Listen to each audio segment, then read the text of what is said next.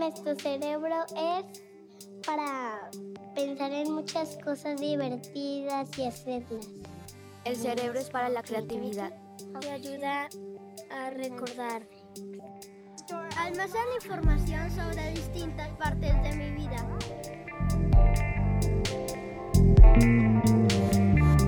Bienvenidos a Brain Matters, tejiendo mentes, construyendo realidades.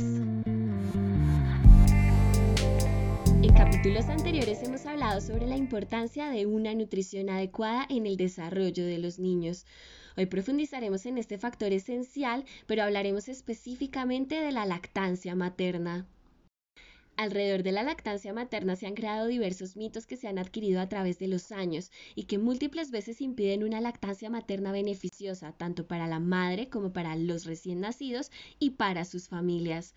Es por esto que hoy, de la mano de la experta Diana Carolina Mesa, nutricionista y dietista, magíster en nutrición y alimento, hablaremos sobre los beneficios que trae esta práctica y la verdad de aquellos mitos. Así que para comenzar, escuchemos a Diana Mesa contarnos por qué la lactancia materna es una decisión. Yo creo que acá es muy importante eh, partir que la lactancia materna también es algo que debe ser como una decisión, ¿cierto? Una decisión tanto de esa madre, de ese bebé y de, esos, de esas personas que acompañan la lactancia materna, los padres, los abuelos, los hermanos y la sociedad en general. Entonces, partiendo de esa decisión de la lactancia materna, podemos enunciar algunos de esos beneficios que pueden tener tanto para los niños y las niñas como para otras personas el hecho de poder ser lactados. Entonces, entre ellos vamos a hablar que lo más importante puede ser que la lactancia materna eh, es ese alimento completo, ese alimento que eh, tiene todos los componentes que el bebé eh, necesita durante esos primeros meses, durante esos primeros seis meses, por ejemplo, de manera exclusiva, ¿cierto? Entonces va a tener la proteína, los carbohidratos, las grasas en la proporción que los niños y las niñas la, necesitan para poder crecer. Pero también tiene otros componentes como son las vitaminas y los minerales que acompañan y que son necesarios para que se dé todo ese crecimiento. Entonces, hablando desde el término nutricional, los beneficios son muchos.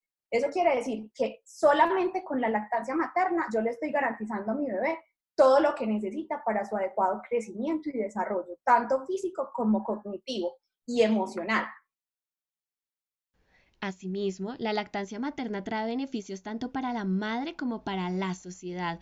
Suele creerse que esta práctica no trae repercusiones de gran magnitud, pero lo cierto es que incluso tiene un impacto positivo para el medio ambiente. Sobre esto, Diana nos cuenta para la madre tiene unos beneficios a largo plazo. Entonces, mujeres que han lactado a sus bebés eh, en edad adulta o más grandecitas tienen menos riesgo de tener cáncer de mama y cáncer de ovario.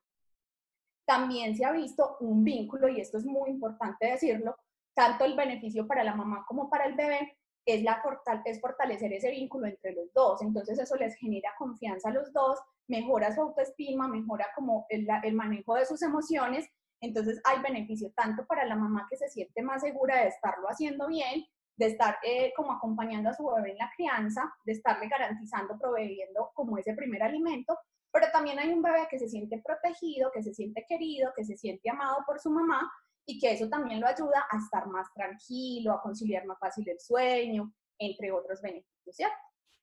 Hay otros beneficios, por ejemplo, que pueden ser para la familia. Y ahí les voy a mencionar uno un poco más materialista, estamos hablando directamente desde lo económico. Un tarro de leche, una leche de fórmula, tiene un costo altísimo, ¿cierto? Eh, no vamos a entrar acá a, a, tener esos detalles, pero además la cantidad que hay que comprar por semana, un tarro puede durar menos de una semana, tres, cuatro días y así, cada vez que el niño va creciendo va necesitando más de ese alimento. Versus la mamá lo produce de forma gratuita, por así decirlo, ¿cierto? ¿Qué es lo que va a pasar? Que la mamá si necesita, ojalá se pueda alimentar bien, pero no quiere decir tampoco que tiene que comer unas cantidades exageradas, pero que eso le va a ir garantizando que pueda promover o que pueda producir más su leche. Y que se va a ir produciendo a medida que va pegando a su bebé, cada día se va produciendo más y él va creciendo y ella va produciendo más. Y eso pues es un, es un beneficio muy grande para la familia. Incluso ahí estaríamos hablando que esto puede pues no tiene diferencia ni estrato social, ni para ninguna familia, pues le va a caer mal que pueda ahorrar de pronto en eso y que pueda invertir ese dinero en otras cosas, por ejemplo, en un paseo familiar, en otra comida para la familia, en otras cosas que pueden beneficiar a toda la familia. Eh, y cuando hablamos de la sociedad, Joana, ahí sí tendríamos que decir que hay algo muy importante y es, yo, de hecho voy a traer el lema de la Semana Mundial de este año, que es que la lactancia materna nos permite tener un planeta sostenible. ¿Por qué? Porque cuando nosotros producimos leche, eh, pues cuando la mamá produce leche, digamos, no tiene que invertir ni en recipientes, ni en luz, ni en agua, pues de, de la llave. Y también incluso el hecho de tener que tener tanto ganado en el planeta para poder extraer la leche, para poder procesarla, para poder llevarla hasta tenerla en polvo para nuestros niños disponibles. Entonces, si miramos toda la trazabilidad de eso, el impacto en el medio ambiente puede ser muy alto, ¿cierto?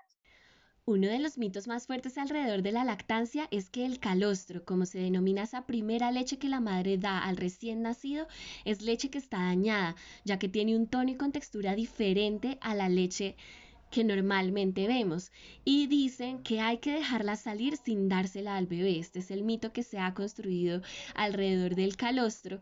El gran problema de esto es que en realidad el calostro es considerado la primera vacuna y es de vital importancia para la salud de los recién nacidos. Así lo explica la experta Diana Mesa. Porque el calostro mm, es fundamental. O sea, el calostro es, por así decirlo, la panacea es el superpoder. Ese, ese calostro es poquitica, además es muy poquitica, son gotas, se llaman gotas de oro, así lo llamamos los profesionales de la salud. Sí, tiene, es súper cargado de inmunoglobulinas y de anticuerpos. ese sí que es la primera vacuna, o sea, esos son goticas de vacuna para el bebé, porque traen una cantidad de anticuerpos que le ayudan al bebé a defenderse. Entonces, es las, primeros, es las primeras gotas que el bebé se va a comer. Entonces, en su recorrido, por, el, por ejemplo, por el intestino, va haciendo que ese intestino esté preparado y se vuelva más resistente para poder recibir el resto de la leche materna y aprovechar todos esos nutrientes. Además, también ese primer, ese calostro viene cargado de unos carbohidratos y de unas, eh, sí, como carbohidratos que evitan que el niño tenga una hipoglicemia, que eso es lo que muchas veces las mamás tienen miedo de, que los bebés les vaya a dar una hipoglicemia, que pues se los pueden morir y demás. Y no, esa leche viene especial para que traiga esos carbohidratos y que al bebé no le vaya a dar una hipoglicemia. Y adicionalmente también tiene como esas eh, sustancias que ayudan a que el bebé realice su primera deposición y que esa primera deposición también es fundamental para saber que el bebé tiene un sistema digestivo óptimo y adecuado para el resto de su vida.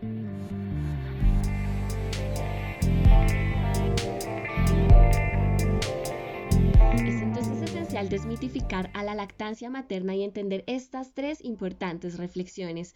La primera es que la lactancia es una decisión de cada madre y de cada familia. Esta no puede ser impuesta, sino que debe ser realizada por voluntad propia. La lactancia materna trae beneficios para el bebé, la madre, la familia, la sociedad y el medio ambiente, por lo cual la información adecuada de la misma es esencial para que se lleve a buena práctica. Y por último, el calostro es la primera vacuna de todo ser humano. Contiene todo lo que un recién nacido necesita nutricional e inmunológicamente. Así que hemos llegado al final de este episodio. Gracias por escucharnos una vez más en este podcast, un espacio especialmente creado para ustedes, donde ponemos a la primera infancia en el centro de la conversación. Nos encontramos en el siguiente capítulo, no te lo pierdas.